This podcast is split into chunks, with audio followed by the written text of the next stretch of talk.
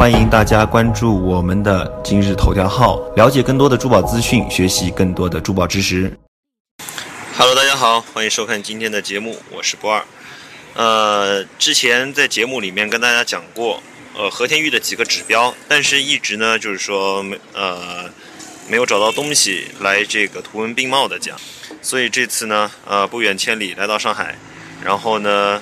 好不容易找到这些具有代表性的料子，然后来跟大家讲一讲这个和田玉的，呃，这个四个指标。前几期内容讲的是和田玉的各种产状，什么籽料、山料、山流水。如果说没有听到的朋友呢，欢迎关注我们的今日头条号，或者是呃加不二的微信，然后关注一下以前的内容，然后大家多多交流呃珠宝玉石方面的一些知识。和田玉的四大指标，四个，当当，四个指标。呃，颜色、细腻度、浑厚度、油性。今天先讲白度。颜色啊，应该是讲颜色。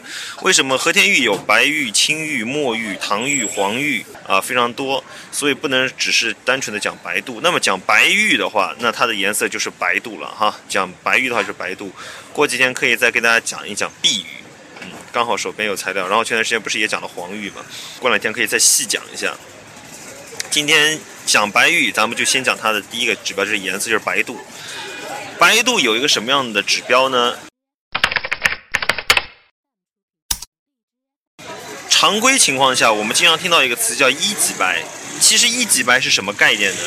一级白就是指肉正常自然光线下一块白玉拿起来，啊，肉眼看不发青也不发灰，这样的白度就可以称得上是一级白。那么，如果一级白的再往上，然后浓度特别好，就是浓度特别好，就是它的这个浑厚度特别强哈。那么，浓度和浑厚度是一个概念。它的浑厚度如果特别好的话，那就称之为纸白。如果比一级白还要高，这白的都有点会像会发光一样的这种白，这种白便被称称之为高白。如果比一级白欠，或者就是一比一级白略低一点，这种就叫一级欠。一级欠一点的白度，那如果是很明显的发青或者是发灰，啊，像这样的，那就是二级白。其实像这个地方，这个地方应该算一级不到，一级半这样的。那么后面的这个地方就，这个白度就就差很多了。那么就是这就是常规的几个白度的一个概念。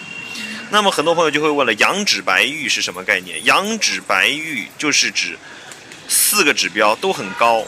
又白又细，浑厚度又好，油性又好，综合指标极高的这种玉料就称之为羊脂白玉。这种白玉非常非常少见，并且每个人的标准和定义其实是不一样的。那么今天讲和田玉的颜色啊，就是我们这次讲的是白白玉，那么就讲白度，白度就先讲到这里。感谢大家的关注，那么欢迎大家添加我们的今日头条号，然后或者是加波尔的微信。然后我们多多交流珠宝玉石方面的知识。今天节目先到这里，感恩大家的关注，感恩。